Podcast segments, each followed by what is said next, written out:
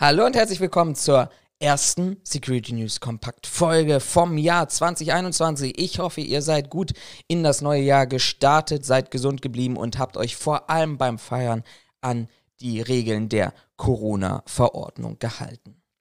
Vorneweg muss ich erstmal sagen, riesen sorry für all diejenigen, die sich gefreut haben, dass wir den ersten Livestream in diesem Jahr hinbekommen. Nämlich, ich hatte ja versprochen gehabt, dass wie jede andere Nachrichten Sendung in Anführungsstrichen dort, wo News transportiert werden, wir das zukünftig auch einmal die Woche live machen. Wir haben jetzt tatsächlich diesmal ein Thema, wo ich sage, da muss es perfekt funktionieren. Es ist zwar alles vorbereitet, das ganze Setting steht, das Equipment ist da, es ist ausprobiert, wir könnten heute auf den Knopf klicken und das machen, aber das ist so ein unglaublich wichtiges Thema, mit dem ich mich heute beschäftigen möchte als ich gesagt habe, die Folge muss perfekt funktionieren, da können wir keine Tonaussätze haben, da können wir keine Bildprobleme oder ähnliches haben. Das muss wirklich funktionieren heute und von daher haben wir uns nochmal entschieden, dass ich diese Folge im Vorfeld aufnehme und dann auf die Plattform stelle, so wie es gewohnt ist. Ab kommende Woche dann wieder, nicht dann wieder, das wäre ja gelogen an dieser Stelle, ab kommende Woche dann tatsächlich der Livestream, der vorneweg auch angekündigt wird, entweder auf YouTube beziehungsweise auf Twitter oder den anderen Kanälen. Und ein bisschen habe ich das schon angedeutet, wenn ihr meinen Schreibtisch sehen könntet, der ist voll mit Papieren, weil wir heute ein ganz, ganz wichtiges Thema haben. Und dieses Thema heißt Sicherheitsdienstleistungsgesetz kurz mal abgeholt. Vor knapp vier Jahren, jetzt dreieinhalb Jahren, hat die Bundesregierung sich mit dem großen und kleinen Koalitionspartner CDU und SPD in die Koalitionsvereinbarung hineingeschrieben, dass es ein Sicherheitsdienstleistungsgesetz geben wird. Bis ja, bis wann eigentlich? Bis im Juli, Juni, Juli letzten Jahres war da nicht viel von zu hören. Und ihr erinnert euch vielleicht an eure letzte Prüfung, ähm, sei es in der Ausbildung, sei es im Abitur, in der Schule oder im Studium gewesen. Ähm, man sieht plötzlich das Ende in Sicht, da die Abschlussprüfung, da woran ich gemessen werde, der Zeitpunkt, an dem ich gemessen werde. Und da muss das vorneweg ganz schnell gehen. Und ich hatte mal einen Dozenten, der hat das genannt, Bulimie lernen, also reinfressen wie ein Scheunendrescher, um dann nachher alles auszukotzen. Und so wirkt diese ganze Thematik auch hier. Knapp ein Jahr vorher hat man angefangen, also vor den Neuwahlen, hat man angefangen, sich tatsächlich ein wenig damit zu beschäftigen und das auch durch die ein oder andere Pressemitteilung auch letztendlich zu publizieren. Und ihr erinnert euch vielleicht, ich habe das ja schon mal eine Folge dazu gemacht. Ich verlinke sie euch an dieser Stelle hier mal auf YouTube. Das war der aktuelle Stand zum Sicherheitsdienstleistungsgesetz. Für diejenigen, die das als Podcast hören, findet ihr unter diesem Podcast-Titel auch auf den Plattformen, wo ihr mich bzw. uns hört. Und in dieser Folge, da habe ich mich tatsächlich auf eine Pressemitteilung berufen, die es damals von Kötter gab, ähm, wo es darum ging, wir sind dabei und ähm, die ersten Schritte und Wege sind gemacht und das und jenes sind unsere Forderungen. Die ganzen Forderungen, die dort aufgemacht wurden, die muss ich euch an dieser Stelle ähm, nicht wiederholen, die könnt ihr euch anhören und auch meine Meinung dazu. Und da gab es dann vom Bundesministerium des Inneren für Heimat, für Bau und für Heimat, gab es dann am 27. Oktober hier diese Antwort, ja, die Workshops sind tatsächlich geplant mit Verbänden, Unternehmen und mit den Wissenschaftlern, aber kein aktueller Stand. Ähm, die Einladungen sind noch nicht versandt worden. Ähm, die genaue Auswahl der Einzuladenden steht noch nicht fest, aber sie sollen so ähm, eingeladen und ausgewählt werden, dass die breite Mehrheit hier auch tatsächlich betroffen wird. Und ähm, dann noch ein paar andere nette Hinweise zu dieser Thematik. Wie funktioniert das alles? Könnt ihr euch alles nachlesen. Ich verlinke euch auch tatsächlich von den Initiativen Frag den Staat hier unten die beiden ähm, Hinweise beziehungsweise die beiden Anfragen, die ich gestellt habe und worauf sich das auch alles hier beruft, worüber wir heute sprechen wollen. Dann ist tatsächlich auch mal wieder knapp zwei Monate, anderthalb Monate ins Land gestrichen und dann gab es tatsächlich auch den Hinweis, nämlich von dem Bundesverband für ähm, jetzt komme ich tatsächlich gar nicht auf den Namen, also vom BVMS, vom Bundesverband mittelständischer Sicherheitsunternehmen e.V., hier tatsächlich dann auch neben Kötter dann die zweite Pressemitteilung aus dem oder vom 18. November, auch mit dem Hinweis, wir beteiligen uns. Und da gab es dann für mich das große Fragezeichen an dieser Stelle. Also Moment mal, Kötter hat schon gesagt, sie werden dabei sein, BVMS wird dabei sein. Ähm, da müssen doch eigentlich jetzt die Einladungen versandt worden sein. Da müssen doch auch eigentlich jetzt die Teilnehmer feststellen. Und das war für mich dann wieder der Grund gewesen, eine weitere Anfrage zu stellen. Und diese Anfrage kam dann tatsächlich auch im November von mir, Ende November. Hier sehen wir es, 23. November, wieder gerichtet an das Bundesministerium für Inneren Bau und Heimat, wo ich dann mich nicht diesmal auf die Kötterpressemitteilung ähm, bezog, sondern ich berief mich auf die Thematik des BVMS, auf die Pressemitteilung des BVMS. Und in dieser Anfrage habe ich tatsächlich diverse unterschiedliche Anfragen gestellt mit der Zielstellung. Natürlich A, erstmal die Anfrage oder Fragepunkte, Aspekte aus der ersten Anfrage beantwortet zu haben, nämlich auf welcher Basis werden denn eigentlich diese Mitglieder und Teilnehmer ausgewählt? Ist denn auch in der Vertretung die paritätische Besetzung ähm, vorgesehen. Das heißt für mich vor allem auch, ist es jetzt nicht nur die großen Player dort vertreten und ein Bundesverband, sondern sind da auch die kleinen Player vertreten. Und vor allem, man will ja mehr man möchte ja mehr Regeln da drin. Man möchte ja beispielsweise, das war zumindest die Intention, die Kötter uns da mitgeteilt hat, man möchte ja auch alle dazugehörigen Dienstleistungen regeln, wo ich ja schon mal gesagt habe, das finde ich ausgezeichnet, das, da stehe ich auch voll hinter. Aber wenn ich diese Bereiche regeln möchte, dann muss ich eben dort auch die Teilnehmer einladen, ergänzend dazu einladen, deren Hauptjob es ist, damit ihr Geld zu verdienen und wo eben nicht eine Sicherheitsdienstleistung beispielsweise durch eine Sicherheitsberatung ergänzt wird, wo eigentlich die Sicherheitsberatung im Kern möglicherweise nur der Türöffner für die personelle Leistung darstellt. Ähm, zu diesen Anfragen, die ich gestellt habe, mit der Bitte natürlich zur Übersendung der Teilnehmerliste, ähm, gab es auch nochmal eine Anfrage hinsichtlich einer Zuverlässigkeitsüberprüfung der Teilnehmenden. Wir wissen ja allesamt, auch in unserer Branche, ähm, tummeln sich so die ein oder anderen Verbände, Organisationen oder auch Gedankengut, ähm, das vom Verfassungsschutz sehr, sehr kritisch beurteilt wird, wo es eben auch Vereine wie beispielsweise den Verein Uniter gibt, der vom Verfassungsschutz beobachtet wird und wo wir sicher davon ausgehen können, dass Vertreter bzw. möglicherweise auch Unternehmer diesem Verein beigetreten sind, immer noch aktives Mitglied oder eben beigetreten waren, ohne zu erkennen, in was für eine Organisation sie sich eigentlich bewegen. Ähm, und natürlich auch ähm, die ganze Thematik, wie bereits angedeutet, wer ist denn da eigentlich eingeladen worden und wer ist dort Teilnehmer. Ja, und dann gab es auch tatsächlich diese Antwort jetzt am mir postalisch zugestellt worden. Ähm, am, ja, wo steht denn hier ein Datum? Also Ihre Mail vom 23. November, also Anfang Januar diese Woche, ist mir das tatsächlich zugestellt worden vom BMI, wiederum aus dem Bereich, der auch letztes Mal schon meine Anfrage ähm, beantwortet hat. Und diese Anfrage möchte ich gerne mit euch jetzt durchgehen. Ihr findet diese Antworttext, findet ihr in dem Moment, wo diese Folge veröffentlicht wird, findet ihr die auch bei Frag den Staat. Schaut dort mal unten drunter unter ähm, in die Videobeschreibung oder in die Podcast-Beschreibung ähm, mit den beiden Links. Dort könnt ihr euch das im Detail auch noch einmal durchlesen.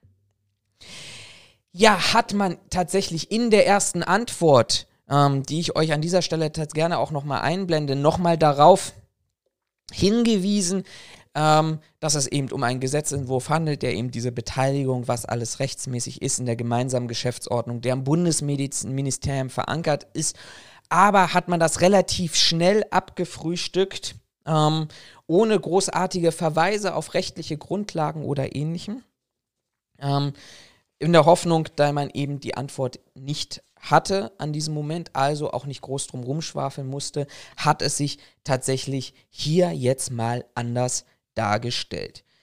Dieses Schreiben fängt mit einer sehr umfangreichen Belehrung dazu an, nämlich zu der Belehrung, ähm, welche Informationen man eigentlich dazu ähm, mitteilen kann, auf welcher Basis das Informationsfreiheitsgesetz eigentlich fungiert. Und dort steht ähm, der Hinweis nach 1 Absatz 1 Satz 1 Informationsfreiheitsgesetz besteht ein Anspruch auf Zugang zu amtlichen Informationen und eine amtliche Information ist eine amtliche Aufzeichnung unabhängig ihrer Art der Speicherung.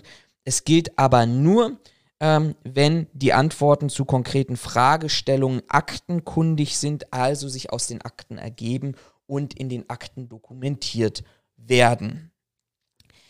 Ihr kennt das vielleicht auch selber erlebt, beziehungsweise auch in anderen Situationen schon mal erlebt, wenn ich worauf nicht antworten möchte oder diese Information nicht habe, dann fange ich an, ganz großartig daran rumzureden und darauf zu verweisen, wieso, weshalb, warum das alles so kompliziert ist.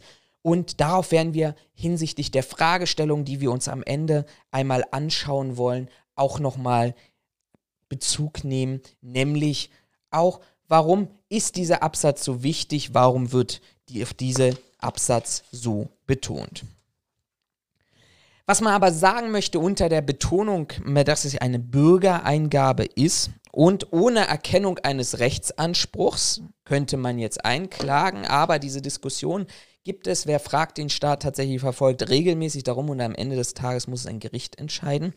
Aber unabhängig davon wurde mir mitgeteilt, nämlich wann diese Workshops stattfinden und was der Inhalt dieser Workshops sein werden. Und interessanterweise an dieser Stelle haben diese Workshops tatsächlich schon im Dezember begonnen und werden in den ersten drei Wochen des Januars fortgesetzt werden. Mir wurde bestätigt darüber hinaus, dass wir tatsächlich drei Workshop-Arten haben, die sich mit den unterschiedlichsten Themen beschäftigen werden. Workshop 1 hat den Titel Anwendungsbereich des neuen Gesetzes und Änderungsbedarfe im Bewachungsrecht. Und dort ist mal wieder, und da merkt ihr, wie schnell eigentlich diese Verknüpfungen stattfinden, da ist auch schon wieder ähm, diese Thematik Inhouse-Bewachung. Also wir wollen tatsächlich an dieser Stelle nicht oder die Teilnehmer wollen an dieser Stelle tatsächlich nicht darüber erstmal grundsätzlich sprechen, was den Anwendungsbereich angeht, sondern es geht sofort darum, dass es Inhouse-Bewachung als erste Begrifflichkeit. Und wer so ein bisschen die Arbeit des BDSW verfolgt, dann ist das, das die Thematik, das rote Tuch, das der BDSW seit, BDSW seit Monaten vor sich herträgt, nämlich das rote Tuch, das hier auch tatsächlich die Inhouse-Bewachung eine ganz große Rolle spielen soll. Aber machen wir mal weiter an dieser Stelle. Also, natürlich auch bisher auf nicht dem Bewachung unter das Bewachungsrecht fallende Dienstleistung. Also für mich hier ganz klar ein Diskussionspunkt zu sagen, was kann sich das Bewachungsgewerbe noch einverleiben, wo kann das Bewachungsgewerbe noch mehr Geld verdienen, ähm, weil das einfach Thematiken und Aspekte sind, wo ähm, die Dienstleistungen damit runterfallen. Ich bin tatsächlich in dieser Diskussion und auch, dass das ein Workshop Thema 1 ist. Ähm, ich bin der Meinung, so wenn ich meine Workshops gliedere, wenn ich meine Inhalte gliedere, dann fange ich meiste Zeit, vor allem wenn ich konstruktiv etwas erarbeiten möchte, mit dem wichtigsten Punkt an und versuche dann abfallend ähm, meine Gliederung, meine Inhalte ähm, zu thematisieren, sodass ich dann irgendwo am Ende des Tages nochmal einen Punkt komme, so ich sag mal den Lumpensammler irgendwo, was müssen wir denn eigentlich noch alles klären? Hier ist Workshop Thema 1 ganz oben priorisiert worden, die Thematik, womit kann das Bewachungsgewerbe zukünftig weiter Geld verdienen? Und dann wird es tatsächlich, ich muss ein bisschen schmunzeln, weil das ist für mich kein Thema von einer Be von einer Relevanz, die ich in einem Workshop diskutieren muss mit Unternehmensvertretern und Verbänden, nämlich der zweite Anstrich heißt, soll der Begriff Bewachungsgewerbe beigehalten werden. Also nennt das Kind doch, wie es ist. Wir müssen doch erstmal über die Inhalte sprechen und wir müssen uns doch darüber mal unterhalten, ähm, wohin soll die Reise gehen. Wir haben das in anderen Podcast-Folgen schon mal diskutiert. Auch im Jahresrückblick haben wir das diskutiert. Brauchen wir eine Polizei und einen Privatbereich, wo wirklich ein Privatbereich abgekapselt ist? Oder brauchen wir einen Sicherheitsdienstleistungsbereich, der noch mehr macht kommen wir gleich auch dazu. Auch das soll in den Workshops diskutiert werden. Aber dann kann es eben eine Polizeileit sein und dann brauchen wir die Fragestellung, wo brauchen wir eine Polizeileit. Machen wir aber mal weiter innerhalb des, des Textes. Wo bestehen in der Praxis Sicherheitslücken, die eine rechtliche Regelung erforderlich machen? Ja, das ist unglaublich wichtig, da stimme ich zu. Diese Fragestellung hätte ich vorne weggestellt, denn wir haben ja in der Corona-Zeit gesehen und gelernt, dass es ganz viele Graubereiche gibt. Ihr erinnert euch beispielsweise beim Verwaltungsgericht Potsdam hängt gerade eine Klage gegen die Stadt Potsdam auch von Frag den Staat an, nämlich die Fragestellung, ist der Sicherheitsdienstleister befugt gewesen, hoheitliche Rechte, nämlich die Corona-Verordnung im öffentlichen Gut, im öffentlichen Bereich umzusetzen. Und das müssen wir klären, inklusive der ganzen Thematiken, die wir auch erlebt haben, beispielsweise die Streife auf Sylt, wo das Ordnungsamt dann Feierabend macht und dann ein privater Sicherheitsdienstleister nachts anfängt, Streife zu laufen. Und dann noch ein ganz interessanter Punkt, sind öffentliche Ausschreibungen von Bewachungsaufträgen erforderlich? Kommen wir gleich dazu, weil dieser ganze Workshop 1 können wir sagen, ist in die Feder des BMI von einem der Beteiligten diktiert worden und diesen Beleg werde ich euch gleich zeigen, wenn wir uns mal um die einzelnen Akteure, denn die Teilnehmerliste habe ich erhalten, die hängt hier hinten an, uns ähm, mit den einzelnen Akteuren beschäftigen und dieser Workshop ist definitiv von einem dieser Teilnehmer in die Feder des BMI diktiert worden. Kommen wir jetzt zum Workshop 2, nämlich Qualifikation von Gewerbetreibenden und Wachpersonen, insbesondere Aus- und Fortbildung. Grundsätzliche Frage soll hier an dieser Stelle sein, wird das geltende Regime der Sachkunde- und Unterrichtungsnachweise den Anforderungen der Qualifikation noch gerecht? Haken dran, müssen wir diskutieren. Schauen wir aber mal im weiten, weiteren Text, welche Alternativen gibt es? Also, sorry, wir haben seit knapp zehn Jahren, seit knapp 20 Jahren, Verzeihung, seit knapp 20 Jahren haben wir eine Berufsausbildung in diesem Bereich. Wir haben seit mehreren Jahrzehnten weitergehende Qualifikationen, angefangen von der Werkschutzfachkraft, heute GSSK, Meister für Schutz und Sicherheit. Alles diese Bereiche haben wir. Warum müssen wir denn über Alternativen reden?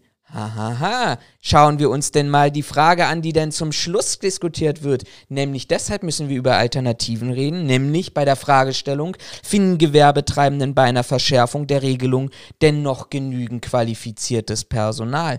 Und da sehen wir doch einfach mal, wo denn dieses Sicherheitsdienstleistungsgesetz hinfahren wird, nämlich zu 100 Prozent gegen die Wand. Weil wenn ich diese Fragestellung schon mal diskutiere, von vornherein bei knapp 130, 150, 160.000 offenen Stellen, die wir haben, sei es die offiziellen Zahlen von der Bundesagentur für Arbeit, wo aber nicht alle hinmelden, sei es zu den Gesuchen, zu dem Kannibalismus, den wir in der Branche betreiben, weil wir zwischen 600 und 6000 Euro, das war das höchste, was ich bisher gelesen habe, Wechselprämie unter den Dienstleistern, äh, zahle nicht nur für hochqualifiziertes Personal, sondern auch für weniger qualifiziertes Personal, dann muss ich mir doch anschauen, das, was, was denn in dieser Branche passiert. Und wenn ich dieses, diese Fragestellung schon diskutiere an dieser Stelle, dann ist doch die Antwort darauf, brauchen wir das Regime der Sachkunde und der Unterrichtungsnachweise noch, dann ist die Frage doch beantwortet, weil wo sollen denn die Leute herkommen?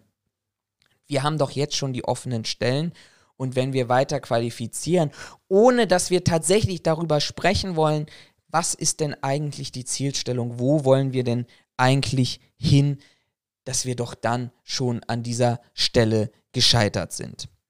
Wir dürfen uns doch auch nicht dieser Illusion hingeben. Und das ist ja auch wieder eine Intention, die der BDSW gezeigt hat mit den aktuell stattfindenden und Ende letzten Jahres stattgefunden habenden ähm, Tarifverhandlungen. Da ging es nicht darum, hier möglichst noch irgendwie in eine Richtung die Branche dadurch quali äh, dadurch qualifiziertes Personal anzuwerben und die Branche attraktiv zu machen, dass wir vernünftige für noch den Paragraph 34a gültige Zielstellung dieser Branche definieren, Schutz von Leben und Eigentum. Nein, ganz im Gegenteil. In Berlin hat man zu den, ich weiß nicht wie vielen Dutzend ähm, ähm, Tarifgruppen, weitere Tarifgruppen hinzugefügt, wo man die Hilfsarbeiter nochmal weiter runterstrukturiert hat nochmal untergliedert hat, um eben möglichst viel Geld zu sparen. Und ihr erinnert euch, der BDSW ist in die, in die, Diskussion reingestiegen mit der Argumentation, der Sicherheitsbranche geht das so unglaublich schlecht, wir können die Löhne nicht erhöhen.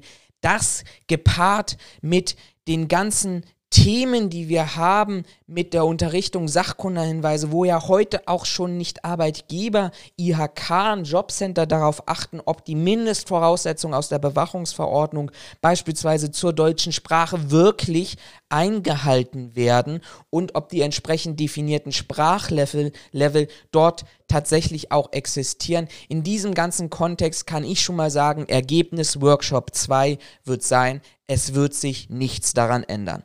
Und ich mache jetzt hier mal eine Wette auf. Rechtsweg ist ausgeschlossen, aber wenn ich falsch liegen sollte und die Zielstellung hier auch tatsächlich sein wird, nicht nur die Zielstellung, sondern dass nachher im Sicherheitsdienstleistungsgesetz drinstehen wird, die Unterrichtung und die Sachkunde reichen nicht mehr aus, als Mindestvoraussetzung in der Branche zu arbeiten demjenigen, der mir das als erstes über irgendeinen meiner Kanäle schreibt, und da gilt der Zeitstempel in dem Moment, wo das Sicherheitsdienstleistungsgesetz veröffentlicht wird, den lade ich zu einem verlängerten Wochenendtrip mit Taschengeld in eine Stadt in Deutschland seiner Wahl ein, mit Hotel, mindestens drei Sterne, mit Anreise, mit Abreise und entsprechenden Taschengeld, dass er sich das oder sie sich dort vor Ort das anschauen kann. Ich bin mir so felsenfest sicher, das wird tatsächlich nicht passieren.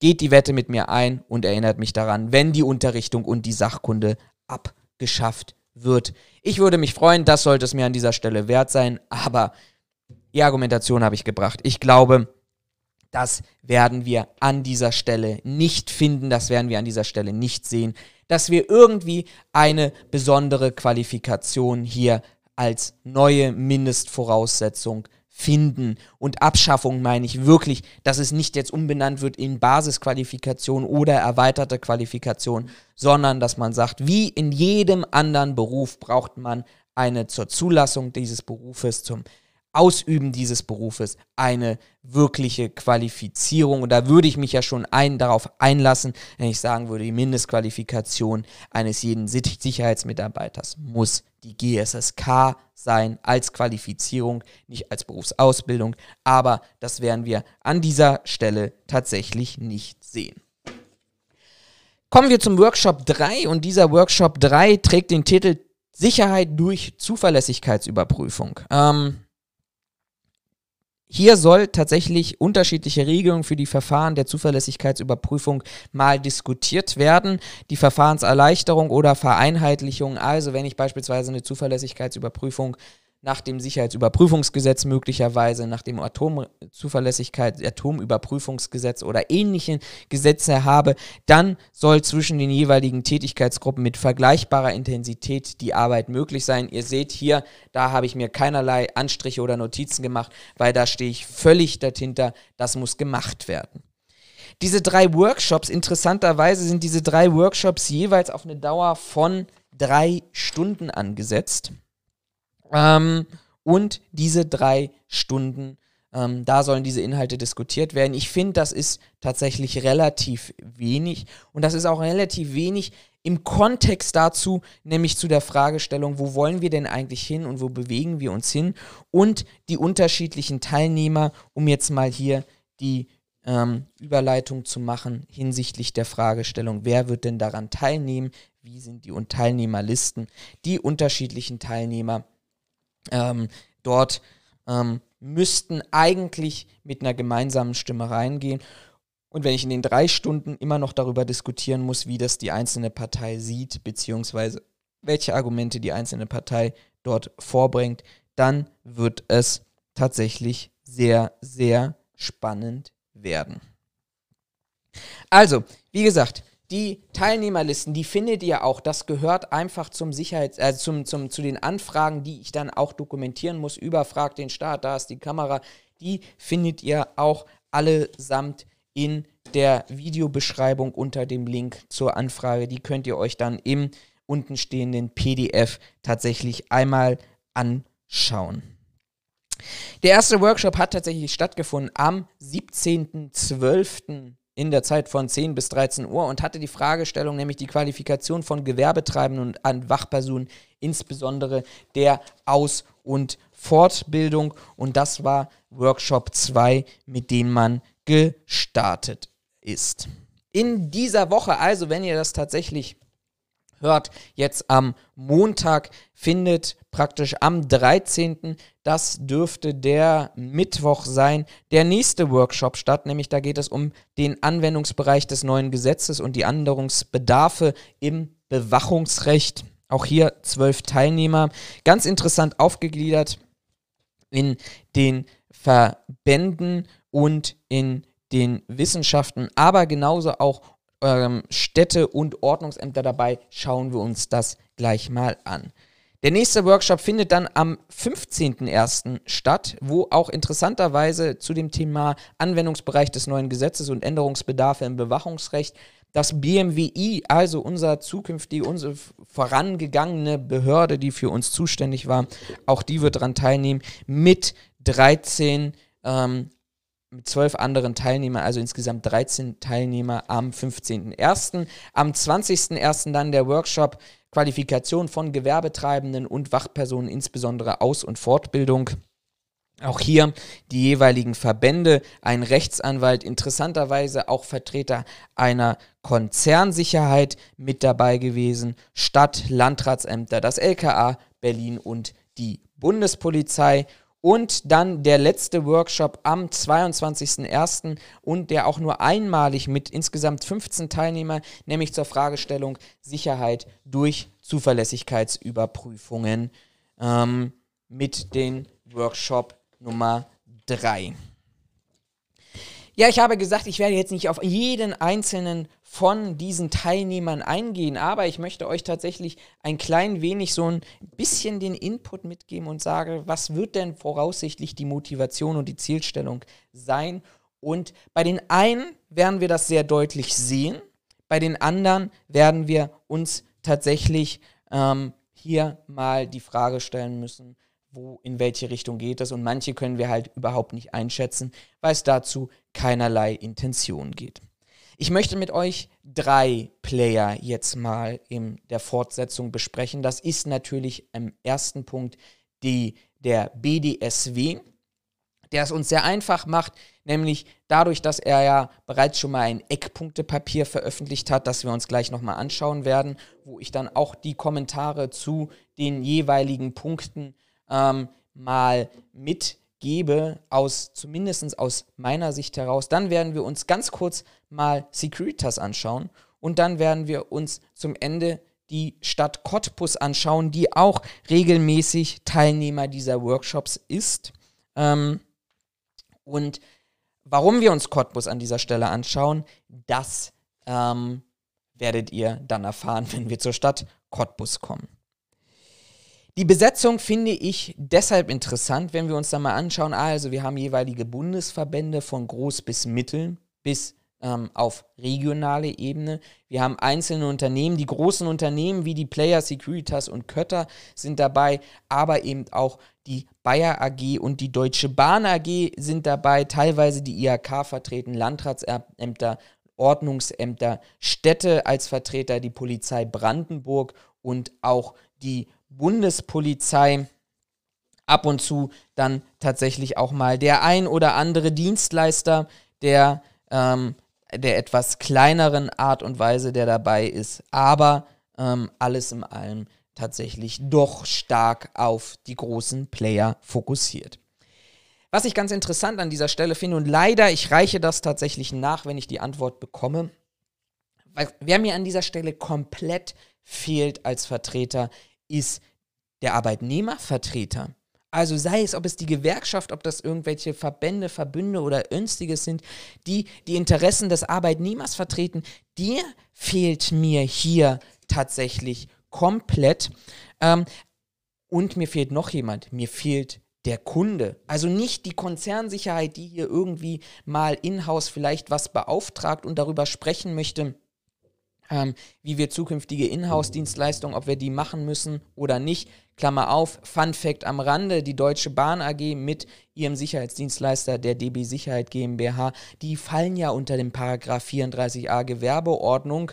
Ähm, die werden auch zu 100% nicht davon abrücken, dann plötzlich ähm, nicht mehr darunter zu fallen. Also von daher das ganz, ganz große Fragezeichen an dieser Stelle ähm, Konzernsicherheit auf der einen Seite, aber eben auch die Frage, wo ist der Kunde? An welcher Stelle ist vielleicht der Kunde vertreten, der da draußen eine Dienstleistung beauftragt und sich damit beschäftigt?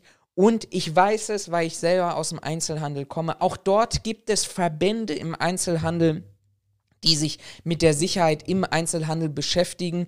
Und wer, wenn nicht der Einzelhandel in der Corona-Zeit, hatte in den vergangenen Monaten am meisten damit zu tun gehabt, die ähm, Sicherheitsdienstleistungen zu beauftragen, möglicherweise eine der größten, in Klammern Neukunden zu werden, um eben die Anforderungen an die Corona-Verordnung umzusetzen. Wo ist, wo ist der Kunde? Aber wo ist auch der Arbeitnehmer, der sagt, ey, ich möchte, dass hier zwanghaft in meiner Branche ein neues, ein neuer Wind weht im, ich möchte, dass es auch um den Menschen geht, nicht nur geregelt durch die Tarifverträge, sondern ich möchte auch, dass es darum geht, dass ich stolz darauf sein kann, Sicherheitsmitarbeiter zu sein und eben nicht ständig in die Schublade gedrückt zu werden mit den schwarzen Schafen und mit Türstern oder mit anderen Bereichen, also wo ist die Ressource Mensch vertreten, in denen es nicht um Aufs Umsätze, um ähm, Aufträge und Profilen Steuerung geht, sondern um denjenigen, der vielleicht auch sagt, wir müssen an dieser Stelle auch mal die Arbeitnehmerrechte im Blick haben. Denn ihr seht es doch, wir haben doch, es vergeht doch kein Tag, wo wir im Rahmen der Corona-Verordnung, wo unsere Branche da draußen Ordnungsämter, Ordnungsbehörden oder ähnliches unterstützt und vertritt, wo es Angriffe auf Sicherheitsmitarbeiter gibt, die eben genau in diesem Graubereich, den man legalisieren möchte, jetzt final möglicherweise legalisieren möchte, ähm, Dienst tut, wo er die Stimme auch vertreten ist, um dann eben auch zu sagen, okay, das können wir machen, meine Erfahrungen, unsere Erfahrungen sind, aber ich möchte bitte, dass ich so oder so geschützt werden möchte. Der fehlt mir an dieser Stelle. Wieso, weshalb, warum? Keine Ahnung. Ich habe die Gewerkschaft Verdi angefragt, leider tatsächlich noch keine Antwort dazu bekommen. Sollte es sich hier etwas ändern, dann erfahrt ihr das bei mir auf den entsprechenden Kanälen.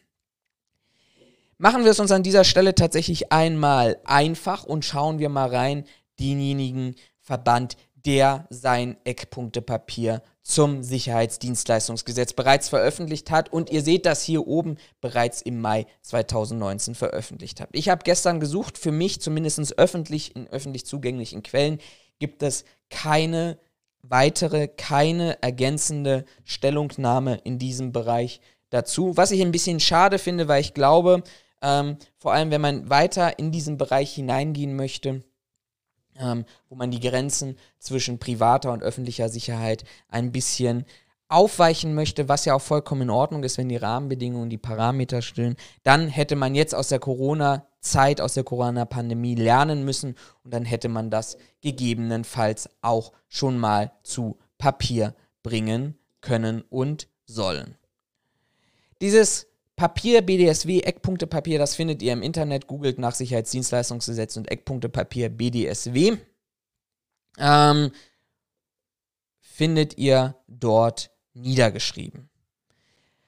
ich erspare uns mal hier diese ganze Thematik, wo kommen wir her, wo gehen wir hin, sondern gehen direkt hinein ähm, in eine der ersten Forderungen, die ihr hier gelb markiert seht, nämlich die Forderung, wir wollen die Rolle der Sicherheitsarchitektur in die, die Rolle der Sicherheitswirtschaft in der Sicherheitsarchitektur weiterentwickeln. Das ist ein lohnendes Ziel, das ist ein löbliches Ziel, das soll so sein und es müssen aber eben auch die entsprechenden Sicherheits- und Qualitätsstandards der Branche verbessert werden. Klammer auf, erinnert euch immer wieder an die Zielstellung des Workshops 2. Brauchen wir noch die Unterrichtung und Sachkundeprüfung? Ja. Aber finden wir noch Personal bei, Klammer auf, bereits so und so viel 100.000 offenen Stellen? Hm, lassen wir uns mal schauen, lassen wir uns mal überraschen, wo die Seite, die Richtung hingeht. Eine ganz, ganz interessante Forderung findet sich dann auf der Seite auch 2, nämlich durch höher qualifizierte Sicherheitskräfte wird es auch zu einer Entlastung der Polizei bei der Gefahrenminimierung kommen. Und da musste ich tatsächlich stocken, als ich diese Thematik durchgegangen bin. Wir haben doch in Deutschland, das bringen wir jedem unserer Unterrichtenden und denjenigen Teilnehmern, die in der Unterrichtung sitzen oder in der Sachkundevorbereitung wir haben doch in Deutschland eine Gefahrenteilung. Und nichtsdestotrotz oder nichts umsonst heißen ja die Landespolizeigesetze auch Gefahrenabwehrgesetze beziehungsweise Gefahrenabwehrrechte, die von der Polizei umgesetzt werden können. Wir wollen Deutschland noch sicherer machen. Ja, das ist die eine Part. Aber heißt das dann im Umkehrschluss, dass wir dann zukünftig mehr polizeiliche Aufgaben übernehmen sollen? Und wenn ja, wie ist das mit unserem Grundgesetz vereinbar? ähm, wenn wir hier tatsächlich nicht in die Richtung gehen wollen und sagen wollen, ja, das sind alles schöne Worte, die hier gewählt werden sollen, aber vom Grunde machen wir so weiter wie bisher. Wir sind die Augen und Ohren für die Polizei und wenn etwas passiert, dann sollen auch hier wieder ähm, der Notruf gewählt werden und dann ist die Thematik auch durch. Also auch hier die Fragestellung, wohin wollen wir denn eigentlich? Und dann wäre es die gesellschaftliche Fragestellung an dieser Stelle, warum brauchen wir denn eine Polizei Leid, wenn wir die Polizei unterstützen sollen, noch mehr unterstützen sollen und entlasten sollen? Warum brauchen wir denn eine Polizei Leid? Dann sollten wir nicht die Ressourcen und die Kosten, die dann von Kommune, Land und Stadt investiert werden, nicht besser in die Personalausstattung der jeweiligen Länderpolizeien bringen, um dann eben zu sagen, nicht nur für einen Teilbereich, sondern für die gesamte Bevölkerung, ohne, und das muss man ja im Hintergrund auch haben, Sicherheit kostet ja, staatliche Sicherheit kostet ja in diesem Sinne kein Geld, weil es ja für alle als nicht festgeschriebenes Rechtsgut zur Verfügung steht, aber sich zumindest meiner Meinung nach aus den jeweiligen und zu schützenden Rechtsgütern ableiten lässt. Und dann soll plötzlich ähm, die Gefahrenminimierung für die Bevölkerung ein Faktor werden, wofür dann der ein oder andere bezahlen soll. Und der, der sich eben leisten kann, zu zahlen, der kriegt dann eine bessere Gefahrenminimierung in seinem Bereich, die er vorher gratis und grundrechtlich vertreten von der Polizei bekommen hat. Hm, also Sicherheit, auch offensichtlich Sicherheit als öffentliches Gut soll im Interesse des BDSW, so interpretiere ich das hier, zu einem wirtschaftlichen Gut werden und offensichtlich sich dann nur noch diejenigen leisten können, die tatsächlich auch eben über entsprechende finanzielle Mittel ähm, verfügen. Wir können diesen Punkt noch ausfügen. Wir könnten ja sagen, naja, das könnte ja dann auch gleichzeitig wieder die Argumentation sein, für Stadt und Kommune sich nicht damit zu beschäftigen, wie sie eben den kommunalen Ordnungsdienst ähm, aufstellen für die Gesamtbevölkerung und dann nur noch beauftragen. Frage ähm, an dieser Stelle nicht nur wegen der verfassungsgemäßen Möglichkeit, auch hinsichtlich der Fragestellung, welche Aufgaben dürfen denn eigentlich übertragen werden? Ähm, Ihr erinnert euch vielleicht, vor 10, 15 Jahren gab es diese Diskussion, sollen in Deutschland auch Gefängnisse ähm, privatisiert werden, wo es eben diverse Rechtsgutachten gab, nämlich mit dem Ergebnis, dass ähm, hoheitliche Aufgaben nur dann privatisiert werden dürfen, mal um kurz das knackig zu formulieren, wenn eben nicht die Kernaufgabe des Staates betroffen ist. Fangen wir mal weiter an, weil auch dieser Satz hat mich so ein bisschen so zum Schmunzeln gebracht, nämlich die Fragestellung, wir wollen äh, die bisher bewährten Regelungen der Gewerbeordnung implementieren. Ähm, also, warum brauchen wir denn ein Sicherheitsdienstleistungsgesetz, wenn sich, und das sagt ja dieser, dieser Absatz hier aus, sagt ja aus, ähm, alles schick, alles schön, bisher hat das funktioniert. Leute, ich will jetzt hier keiner an dieser Stelle, weil dieses Thema zu ernst ist. Entweder recherchiert ihr oder ihr schaut mal in, hier in dieses kleine Büchlein rein, ähm, wo wir uns nur mal, wenn wir uns mal in 2020 angucken müssen, wie wenig die Regelungen der Gewerbeordnung ähm, tatsächlich sich bewährt haben, wie viel schwarze Schafe, und da rede ich nicht nur über den Einzelnen, der dann ähm, mal über die Stränge schlägt, in, Anführungs in Anführungsstrichen, was schon schlimm genug ist, sondern da rede ich auch über komplett systematische Versagen derjenigen, die auch die Gewerbeantwort, die Gewerbeordnung umsetzen sollen. Und herzlich willkommen in Richtung Stadt Cottbus an dieser Stelle schon mal. Genauso interessant ist aber, man will dieses Sicherheitsdienstleistungsgesetz vom BDSW offensichtlich nur für ganz bestimmte Bereiche implementieren, nämlich zu den Punkten, die wir hier haben, zu diesen acht Punkten, die in diesen Bereichen sind. Ähm, schutzkritischer äh, Objekt, Schutz von Objekten kritischer Infrastruktur, so öffentlicher Personennahverkehr, Flüchtlingsaufeinrichtungen, Veranstaltungen, aber auch kommunale Sicherheit und Ordnung, Verkehrssicherheit. Okay, interessanterweise hatten wir ja da das Urteil aus dem hessischen Bereich, aber sei dieses Thema mal dahingestellt, auf Seeschiffen und im Bereich des Geld- und Wertdienstes. Wie sinnvoll das ist, das kann man ähm, sich tatsächlich an dieser Stelle mal überlegen, aber sei auch hier hingestellt. Ähm, ist natürlich die Meinung des BDSW. Ich finde, wenn wir ein Sicherheitsdienstleistungsgesetz benötigen, dann benötigen wir es aber bitte für alle Bereiche, sodass wir nicht nachher da sitzen und sagen, der eine Mitarbeiter agiert danach. Das als Unternehmer muss ich, wenn ich in dem Bereich einen Mitarbeiter einsetzen muss, dann wieder dort schauen. Nee, warum denn? Also warum soll denn die Sicherheit des Individuums ähm, einen anderen Schutzwert haben, wenn es in, sich in einem Asylbewerberheim befindet, als wenn ich beispielsweise ähm, eine Bankfiliale bewache soll. Erschließt sich mir nicht. Dann kommen wir noch ein bisschen im Aufbau und der Struktur. Man möchte das ein bisschen raus von den IHK weg hin auch zu den zu zertifizierten und, ähm, ähm, Bildungsträgern und Unternehmen bringen, kann man darüber diskutieren. Interessanterweise, viel, viel interessanterweise finde ich auch diesen Satz hier. Wir wollen für öffentliche Ausschreibungen und sonstige Ausschreibungen ähm, in den oben aufgelisteten, also in diesen Teilbereichen, Regelungen schaffen, nach denen eine angemessene Gewichtung von Qualität und Preis im Verhältnis 60 zu 40 Prozent zu erfolgen hat. Frage an dieser Stelle, warum brauchen wir denn neue Regelungen? Wir haben das doch. Wir haben doch Leitlinien, wir haben europäische Gesetze, wir haben Vergabeverordnungen und wir haben auch die Definition von Wirtschaftlichkeit, nämlich im Preis-Leistungs-Verhältnis das beste Angebot zu haben, wo auch die Qualität heute schon eine Rolle spielt. Und wenn die Qualität heute schon eine Rolle spielen sollte, sie aber nicht angewendet wird, muss man sich doch die Frage stellen, wird das durch so eine Regelung gelöst? Klammer auf, wie müsste das denn eigentlich auch festgeschrieben sein? Weil jedes Gesetz hat doch auch einen Adressaten, an den es sich richtet. Also richtet sich dann dieses Sicherheitsdienstleistungsgesetz explizit dann auch an den Kunden, wo dann zu definieren ist, was der Kunde zu machen hat und was der Kunde auch einzuhalten hat.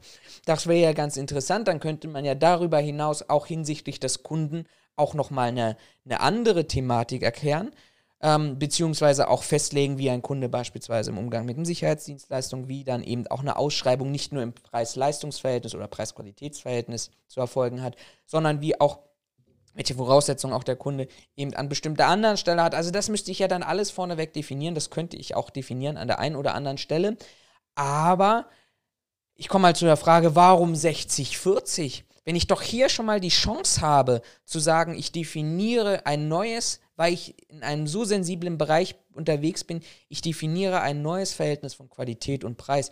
Warum nicht 70-30? Warum nicht 80-20? Wenn mir das so wichtig ist, dann kann ich doch auch eben auch das hoch, dann bin ich ja auch praktisch gar nicht mehr als Dienstleister in dem klassischen Wettbewerbsverhältnis unterwegs, sondern wenn ich eben eine Dienstleistung im Bereich oder mich bewerbe auf eine Dienstleistung im Bereich von Asylbewerberheimen und bei denen sich dann alle, weil das per Gesetz definiert ist, daran zu halten haben, dass Qualität und Leistung in einem Verhältnis von 70, 30, 80, 20 zu bewerten ist und der Preis nur eine nachgelagerte Rolle spielt, warum lege ich dann nicht höhere Werte fest und versuche dann noch das Price Dumping in diesem Bereich mit 40% zu fördern? Hm, alles Fragen, die für mich an dieser Stelle offen sind.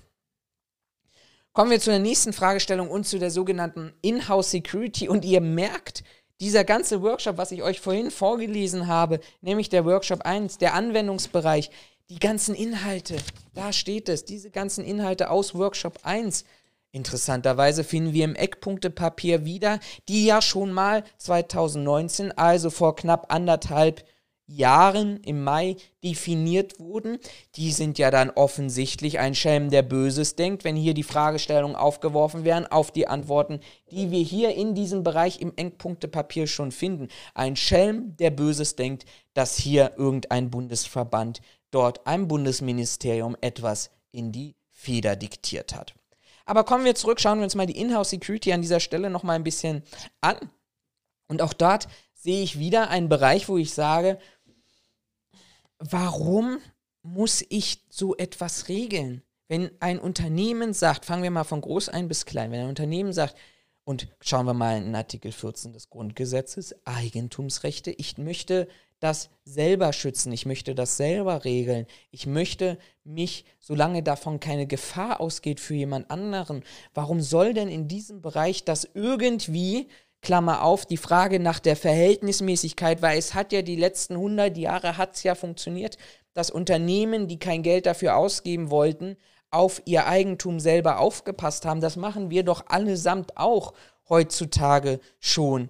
Ähm, wenn ich ein Sabbatical habe und sechs Monate auf Weltreise gehe, dann beauftrage ich doch in Anführungsstrichen heute doch auch schon jemanden, entweder der bei mir zu Hause wohnt oder der mal regelmäßig vorbeikommt, als Freundschaftsdienst, als, ähm, äh, als Haussitter oder ähnliches. Warum muss ich das regeln? Da sind noch nie im Leben daraus Gefahren entstanden. Für mich an diesem Punkt wirklich nur die Thematik, Geld verdienen und ich muss das noch mehr, weil ich mache die Hürden mit dem Sicherheitsdienstleistungsgesetz so hoch, dass es sich nicht mehr lohnt, wenn man das in-house durch einen klassischen Werkschutz, der nicht unter die Regeln des Paragraphen 34a fällt, ähm, erforderlich macht. Und dann muss das Unternehmen das ausschreiben und dann können sich die Dienstleister wieder darauf bewerben und dann drehen wir uns an dieser Stelle schon wieder im Kreis, dass wir eben keine höhere Qualifikation erwarten können als die Unterrichtung und die Sachkundeprüfung, weil das Ergebnis davon wird wieder sein, wenn ich das machen muss, überall, wo heute Inhouse-Bewachung stattfindet.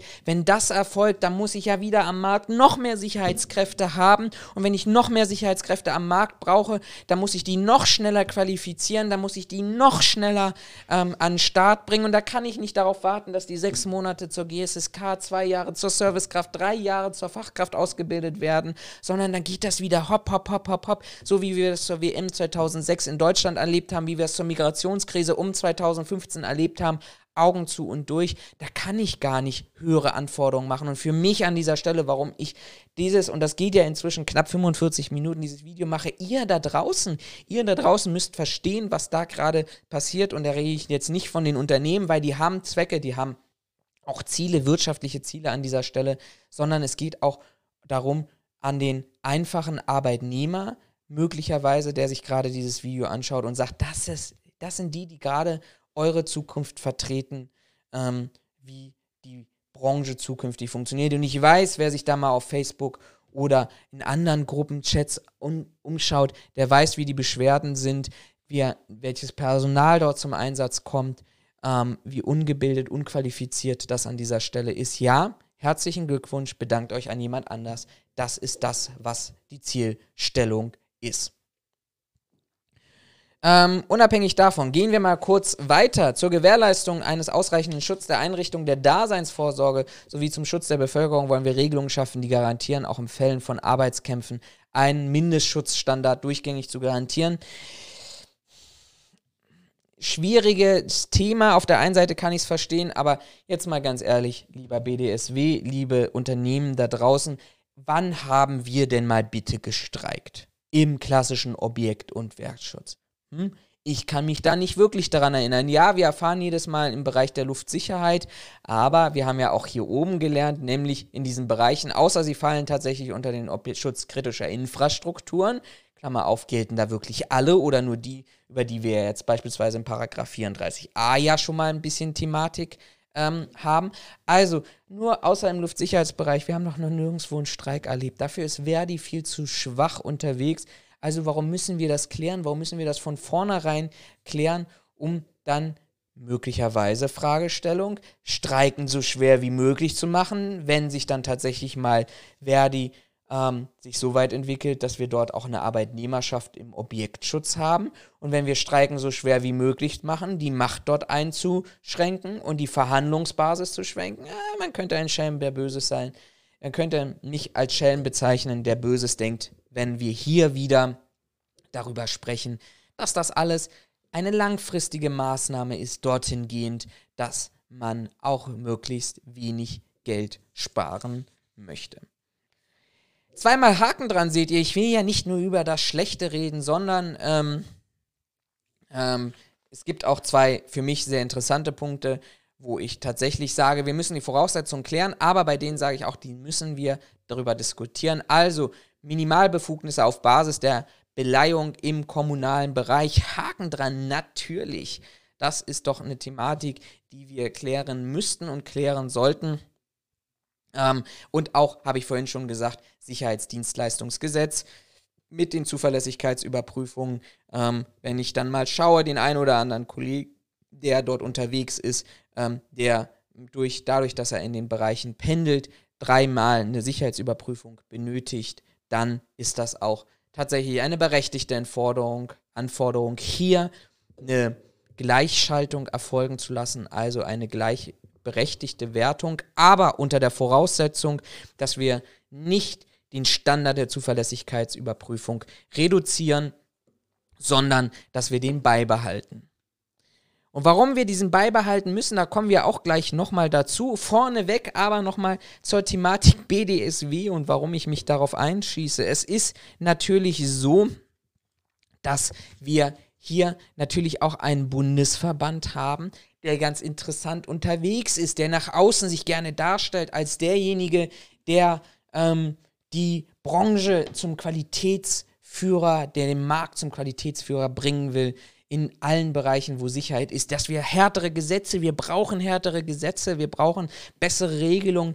Wir als Sicherheitsbranche sind bereit einzutreten in die öffentliche Sicherheit und dann, und ich bitte euch mal, erinnert euch mal zurück an den 1. April 2020, als die ersten Corona-Verordnungen eingetreten sind, in Kraft getreten sind und die Supermärkte händeringend Sicherheitspersonal ähm, fordern, wo das das interne Schreiben des BDSW gab, wo drin stand, ja, also die Tätigkeit, die wir dort vom Supermarkt erfüllen, ähm, dafür braucht man ja gar nicht die Voraussetzungen des Paragraphen 34a. Das kann ja jeder machen. Ähm, das ist ja ähm, möglicherweise ja nur Crowdmanagement ähm, nicht zu Ende gedacht. Das ist natürlich ein Supermarkt, der ein Budget hat, beziehungsweise eigentlich kein, Super, äh, kein Sicherheitsdienstleistungsbudget macht, natürlich hat daraus eben das Bestmöglichste auch praktizieren möchte und rausholen möchte. Ähm, natürlich, wenn ich nur den Menschen sage, oh, stellen Sie sich mal eine Reihe hier an und halten Sie mal einen Meter Abstand, da sind wir doch eindeutig dabei. Aber das war nicht die Realität, das war nicht die Praxis, sondern das war gleichzeitig auch wieder ein Punkt, wo man sagt, okay, wenn ihr doch danach schreit und berechtigterweise danach schreit, wir brauchen brauchen mehr qualifiziertes Personal. Wir brauchen mehr Rechte, weil wir wollen der zuverlässige Partner in Deutschland für die Sicherheit sein. Warum schreit ihr denn bei den erstbesten Problemen darum? Öffnet die Branche für jeden. Und das ging ja sogar so weit, dass man gesagt hat, dass man auch den Paragraph 34a eben aussetzen möchte mit der Zielstellung, nämlich, dass man eben die Leute, die am Flughafen frei geworden sind, einfach mal in die Branche reinbringen. Dass man da total vergessen hat oder bewusst in Kauf genommen hat, was viel schlimmer wäre, dass sich damit Hinz und Kunz auf dem Markt bewegen, wenn das so durchgegangen wäre. Ähm, das hat man nicht vergessen. Und das widerspricht mir, deshalb bin ich da auch tatsächlich so emotional, weil ich kann nicht auf der einen Seite danach schreiben, ey, ich bin hier, ich bin hier, ich bin euer Partner dafür, ich möchte gleich behandelt werden, ich möchte auf Augenhöhe mit den Polizeibehörden agieren und gleichzeitig auch wieder dann beim erstbesten Problem darüber schreiben, ja, wir müssen aber hier Paragraph 34a oder äh, die Sachkundeprüfung außer Kraft setzen. Und übrigens, äh, das gilt ja sowieso alles nicht, also schickt dort Hinz und Kunz hin, um das zu machen, um dann im nächsten Step, ihr erinnert euch, zu schreien, ey, wir müssen systemrelevant sein. Leute, wenn ich systemrelevant sein möchte und ein zuverlässiger Partner sein möchte, dann muss ich mich an die Spielregeln halten, dann muss ich mich beweisen. Und dieser Beweis haben wir im April, aber auch im Folgejahr tatsächlich gesehen, dass dieser Beweis nicht unbedingt tatsächlich ähm, erbracht wurde vom Bundesverband beziehungsweise auch von anderen Unternehmen. Und da kommen wir zum zweiten Vertreter oder zweiten hier angesprochenen Teilnehmer und zwar die Securitas Holding. Ähm, ganz interessant in zwei Punkten. Auch Vorsitz beim DIN-Normungsausschuss 77200 darf man an dieser Stelle auch nicht vergessen. Und der deutlich, deutlich reduzierten Qualitätsnorm gegenüber vorangegangenen Normen wie aus 2008 beispielsweise ähm, dafür gesorgt, beziehungsweise erheblicher Treiber daran gewesen, die Qualitätsstandards zu senken in der Norm. Und gleichzeitig ihr erinnert euch daran, ich schaue mal eben nach. Auch hier gab es einen Brandbrief im April, weil dann ja der BDSW zurückgerudert ist und gesagt hat, ja, naja, das ist interne Schreiben, so nach dem Motto, hätte ja nicht veröffentlicht werden dürfen. Herzlichen Dank an dieser Stelle. Ähm, auch an meine Person. Nein, also Spaß beiseite. Aber man schrieb einen Brandbrief. Dann ließ man eben nicht als BDSW den schreiben, sondern man schrieb den als Securitas, diesen Brandbrief an die Landesregierung und an die Bundesregierung mit der Aufforderung, ähm, die Aussetzung der Anforderungen aus dem Paragraph 34a Gewerbeordnung ähm, zu forcieren, um Personale schneller und flexibler einsetzen zu können. Auch hier wieder nur wirtschaftliche Interessen an dieser Stelle. Da ging es nicht darum, den Kunden zu schützen und die Sicherheit, wie es so schön hier hieß, auch in dem Eckpunktepapier zu erhöhen oder zu gewährleisten. Nein, es geht darum, ähm, bestmöglichste, größte wirtschaftliche Finanzierung, Interessen, Ergebnisse daraus zu ziehen.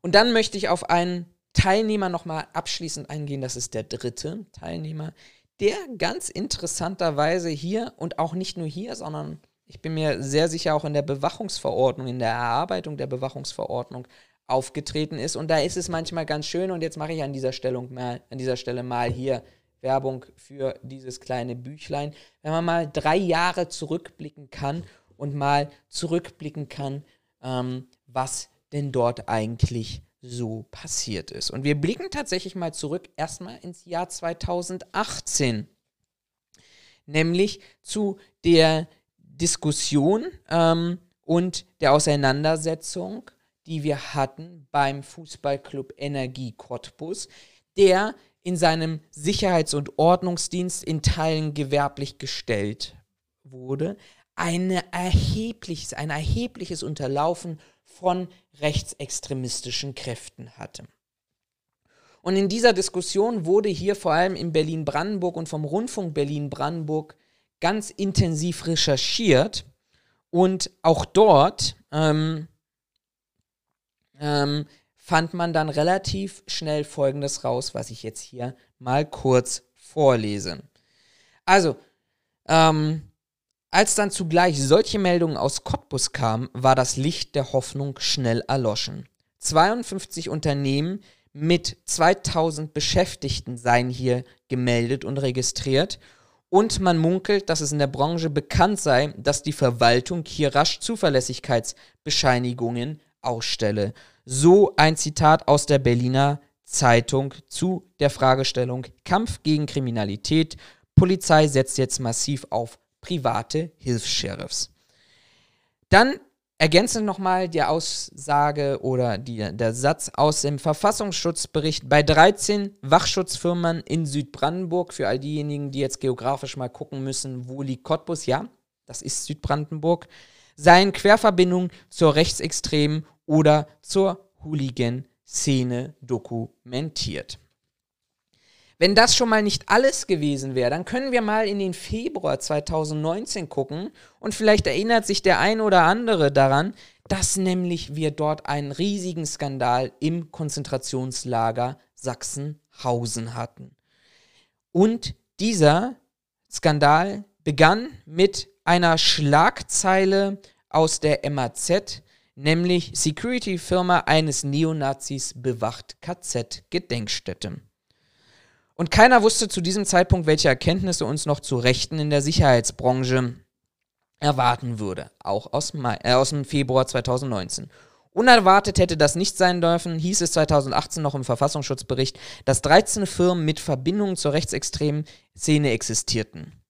Doch eins nach dem anderen, was war passiert? Der Hauptauftragnehmer der Bewachungsleistung im KZ Sachsenhausen hatte offenbar ohne Kenntnis des Auftraggebers die Dienstleistung an einen Subunternehmer vergeben ähm, nämlich an die Firma Boxing Security. Der Geschäftsführer, eine der Rechtsextremisten, eine der Persönlichkeiten der rechtsextremistischen Szene in Cottbus, konnte und das konnte man auch tatsächlich an den seinen Bürotüren mit Aufklebern mit ähnlichem Gedankengut auch tatsächlich hätten erkennen können, wenn ich denn mal als Verwaltungsbehörde, als zuständige Gewerbeaufsicht meine Kontrolle durchgeführt hätte, beziehungsweise die Informationen und die Ressourcen genutzt hätte, ähm, auch erkennen können. Ähm, natürlich auch hinsichtlich der Fragestellung der Zuverlässigkeit. Auch 2020 heißt es jetzt wieder, der aktuelle brandenburgische Verfassungsschutzbericht belegte, dass es, bei, dass es in diesem Bundesland so viele Nazis wie noch nie gab. Die Anzahl der Rechtsextremisten war um ein Drittel gestiegen, was bedeutete, dass innerhalb von sechs Jahren zum sechsten Mal in Folge ähm, diese Zahl stieg. Die Verbindung zur Türsteherszene sowie zu anderen Sicherheitsdiensten war weiterhin erschreckend groß. Auch hier wieder der Verfassungsschutzbericht, der darauf hinweist, Brandenburg und Südbrandenburg hat ein Nazi-Problem, auch vor allem in der Verbindung zwischen rechtsextremer Szene, Türsteherszene, aber bis hin zu Sicherheitsdienstleistungen, die dort erbracht werden von solchen Personen. Und da muss man sich tatsächlich ernsthaft die Frage stellen, wenn man das kritisch betrachtet, warum so einer Behörde, die offensichtlich bis dahin so massiv versagt, diese Strukturen, zumindest auf Basis des Gewerberechts. Und wir haben ja die Möglichkeit, seit 2016 hier stärker zu kontrollieren, vor allem wenn die polizeilichen und verfassungsschutztechnischen ähm, Grundlagen ähm, vorhanden sind. Warum so eine Behörde tatsächlich ähm, auch so ein großes Recht einbekommt, sich hier damit zu beschäftigen.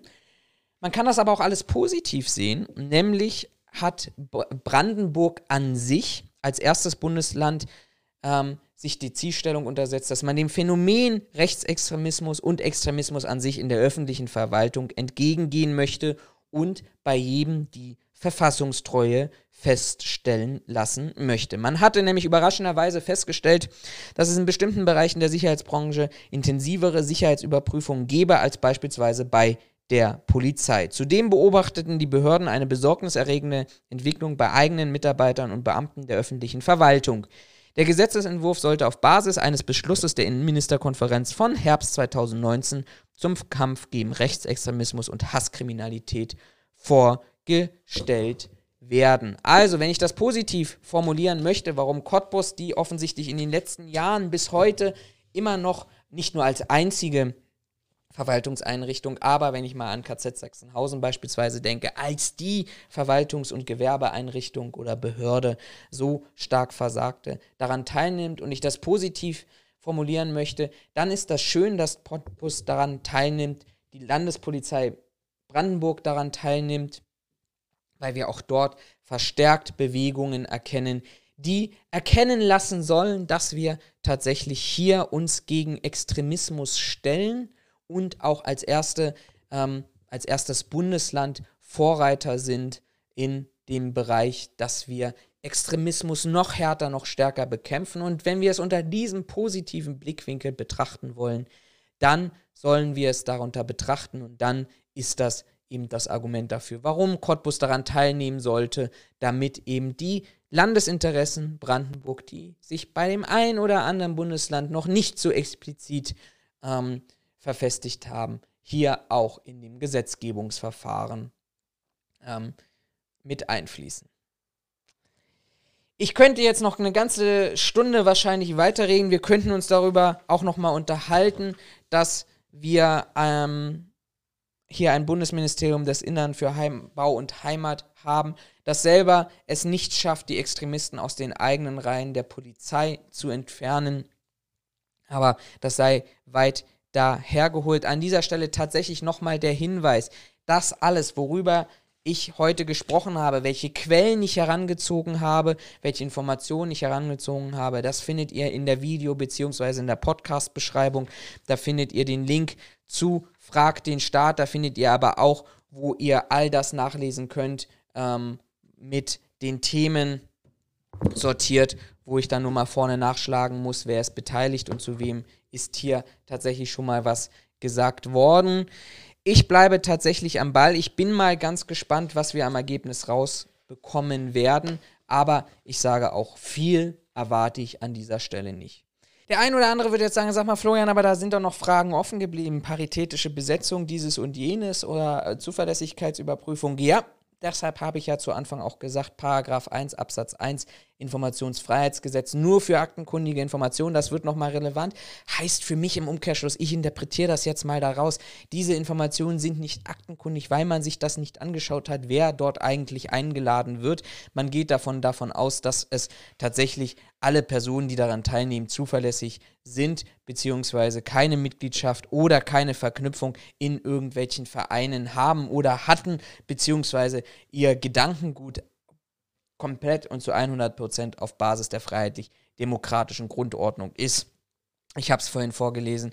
Die Tendenzen, die Verknüpfungen, und da reden wir nicht nur über offensichtliche rechtsextremistische Tendenzen, sondern auch von Vereinen, Institutionen, die vom Verfassungsschutz beobachtet werden, die wir auch in unserer Branche wiederfinden oder wiedergefunden haben, die müssten wir eigentlich, wenn wir so einen wichtigen Schritt machen, berücksichtigen, damit im Nachhinein nicht eben man sagen kann, oh naja, aber warum ist denn dieses und jenes ausgeschlossen worden? Nee, aber das sei mal dahingestellt, die Argumente, die ich mir heute damit geschafft habe, kann man in der Zukunft benutzen.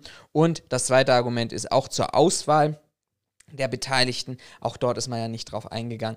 Ich denke mal, wir haben das ja im Workshop 1 gesehen. Da hat schon der ein oder andere sehr, sehr deutlich seine ähm, Strippen an dieser Stelle gezogen und seine einen Einfluss genommen, um eben hier die Interessen, die dort existieren, auch in die Gesetzgebung mit einfließen zu lassen. Wie sieht es bei euch aus? Habt ihr große Hoffnung in das Sicherheitsdienstleistungsgesetz bei den Playern, bei den Teilnehmern, die dort unterwegs sind? Dann schreibt das in die Kommentare. Was würdet ihr euch wünschen? Richtet das an eure Arbeitgeber, wenn die daran vertreten sind oder eben an die Bundesverbände oder an die Gewerkschaften. Macht und unterstützt euch dort auch selber, dass ihr tatsächlich eine größere Stimme bekommt. Und in diesem Sinne wünsche ich euch einen angenehmen Start in die Woche. Bleibt gesund, bleibt fit und bis zum nächsten Mal, dann aber im Livestream. Bis dahin, macht's gut und tschüss.